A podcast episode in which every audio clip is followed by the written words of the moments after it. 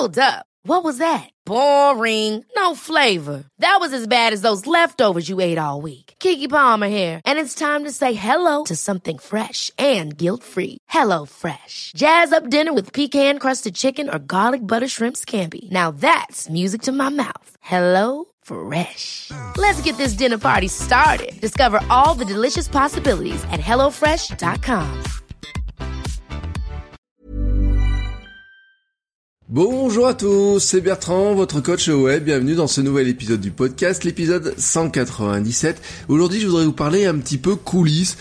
Vraiment, voilà, vous dire quelques mots sur les coulisses. Alors, tout d'abord, un premier mot pour vous dire que j'avais dit que je prenais de l'avance hein, dans mes enregistrements d'épisodes et pourtant, là, j'ai un petit peu contredit ce que, ce que je fais d'habitude.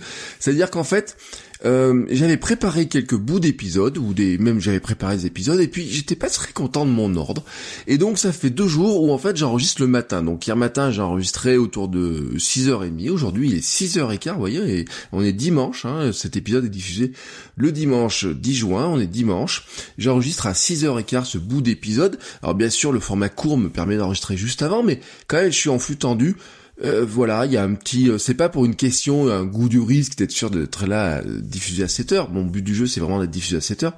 C'est juste parce que, en fait, il y avait un truc qui me, qui me, qui me trottait dans la tête, une idée, et qui est venu l'autre jour après une discussion, et j'avais envie de vous montrer un petit peu dans certains épisodes. Je me suis dit, tiens, faudrait que j'inclue dans mes épisodes un petit peu d'envers du décor, un petit peu quelques mots sur les coulisses. Alors vous le savez, que euh, j'écris en ce moment un livre, un livre qui sera au format numérique. C'est un projet que j'avais au début, je voulais l'écrire pendant le Nanovrimo, c'est-à-dire au mois de novembre dernier, puis je l'avais pas fait, j'avais pas eu le temps, ou j'avais pas pris le temps, ou j'avais commencé à faire des choses et je m'étais arrêté au milieu.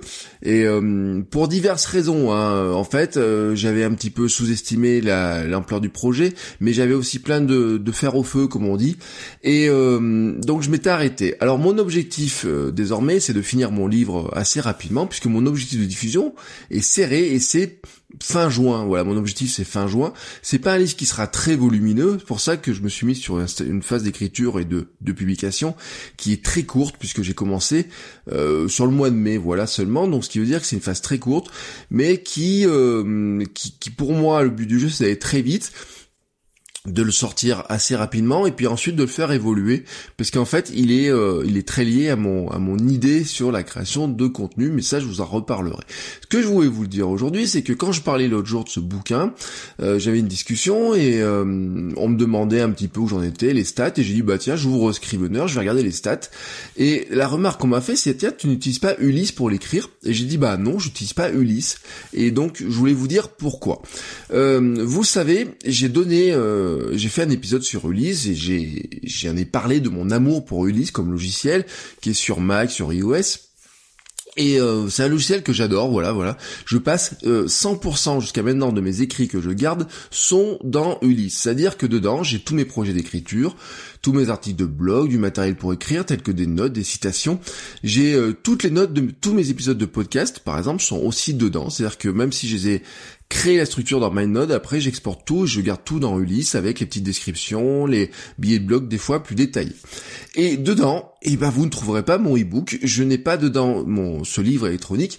Pourtant, j'ai commencé à écrire dedans, mais en fait, j'écris mon livre dans Scrivener. Scrivener, qui est un logiciel qui existe sur iOS, sur Mac, sur Windows et qui est un, un logiciel dédié à l'écriture, mais en fait, c'est pas fondamentalement le fait que ce soit lié à l'écriture, c'est pas fondamentalement un problème de fonction euh, qui fait que j'utilise Scrivener. Il a des fonctions qui sont intéressantes dans la compilation, dans l'organisation. Le mode d'organisation est très intéressant, mais en fait j'utilise pas vraiment. J'utilise même plutôt à la manière de ce que je fais dans Ulysse, plutôt que peut-être ce que je pourrais faire dans Scrivener. En fait, il euh, y a rien que je ne puisse faire pour le moment dans Ulysse voilà, qui me gêne dans l'écriture, je peux tout faire dans Ulysse et je pourrais le faire dans Ulysse et je pourrais l'exporter mon livre dans Ulysse, en faire une version finale. Euh, je trouve même que Ulysse est plus performant sur le plan de la synchronisation, il s'appuie sur iCloud donc c'est très transparent. Scrivener fonctionne pour l'instant avec Dropbox et Dropbox, moi je trouve que c'est moins puissant, mais ça c'est mon avis personnel. En fait, la raison est tout autre, c'est que Scrivener, c'est mon espace dédié à l'écriture, mais l'écriture de ce projet. C'est mon espace de travail dans lequel je n'ai qu'un seul projet, je n'ai pas tous mes projets, mais un seul projet. Autrement dit, quand j'ouvre Scrivener, c'est pour bosser sur ce livre. Je ne fais que ça. Je n'ai pas la tentation de regarder d'autres écrits en cours. Je n'ai pas la masse de contenu déjà créé sous les yeux. Je n'ai pas juste je n'ai pas tous ces projets à côté, je n'ai qu'un seul projet, je n'ai que ce projet de livre. C'est aussi une manière pour moi de rentrer dedans. Quand j'ouvre Scrivener, c'est pour écrire mon livre. Pas pour écrire au sens général, mais pour écrire mon livre. Travailler sur ce projet et uniquement sur ce projet. On va dire que c'est un peu ma forme de conditionnement. C'est aussi un peu une forme de lutte contre la procrastination qui peut être induite par la distraction de mes autres projets. C'est-à-dire que il fut un temps, et c'était peut-être ce qui m'était arrivé au mois de novembre, bah, je me disais, je vais travailler sur ce projet-là, mais quand j'ouvrais, j'avais plein de choses à droite, à gauche, et le temps que j'entre directement dans euh, ce projet, bah, j'avais pu en voir d'autres qui avaient pu accaparer mon idée, mes idées, mon cerveau, et qui peut-être m'avaient fait travailler sur d'autres choses, sur d'autres écrits. Là, en fait, je, je lutte contre cette forme de procrastination, c'est-à-dire que quand je veux ouvrir, écrire mon livre, j'ouvre Scrivener, et quand j'ouvre Scrivener, je n'écris que mon livre. Et j'évite d'en sortir au maximum, y compris pour faire des recherches. Mais ça, je vous en parlerai dans un prochain épisode. Je vous, dirai comment je fais pour éviter d'en sortir, sur, y compris quand j'ai un truc à rechercher euh, qui me semble assez urgent.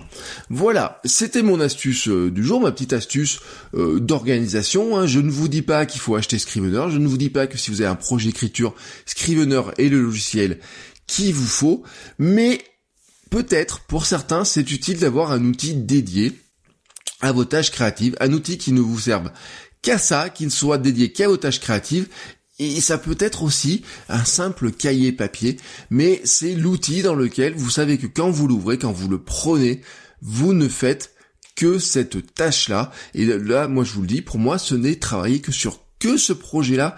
Je sais que quand j'ouvre Scrivener, je ne travaille que sur ce projet-là. Et quand je travaille sur ce projet, j'ouvre Scrivener. Aucune distraction, y compris par mes autres créations, mes propres autres projets.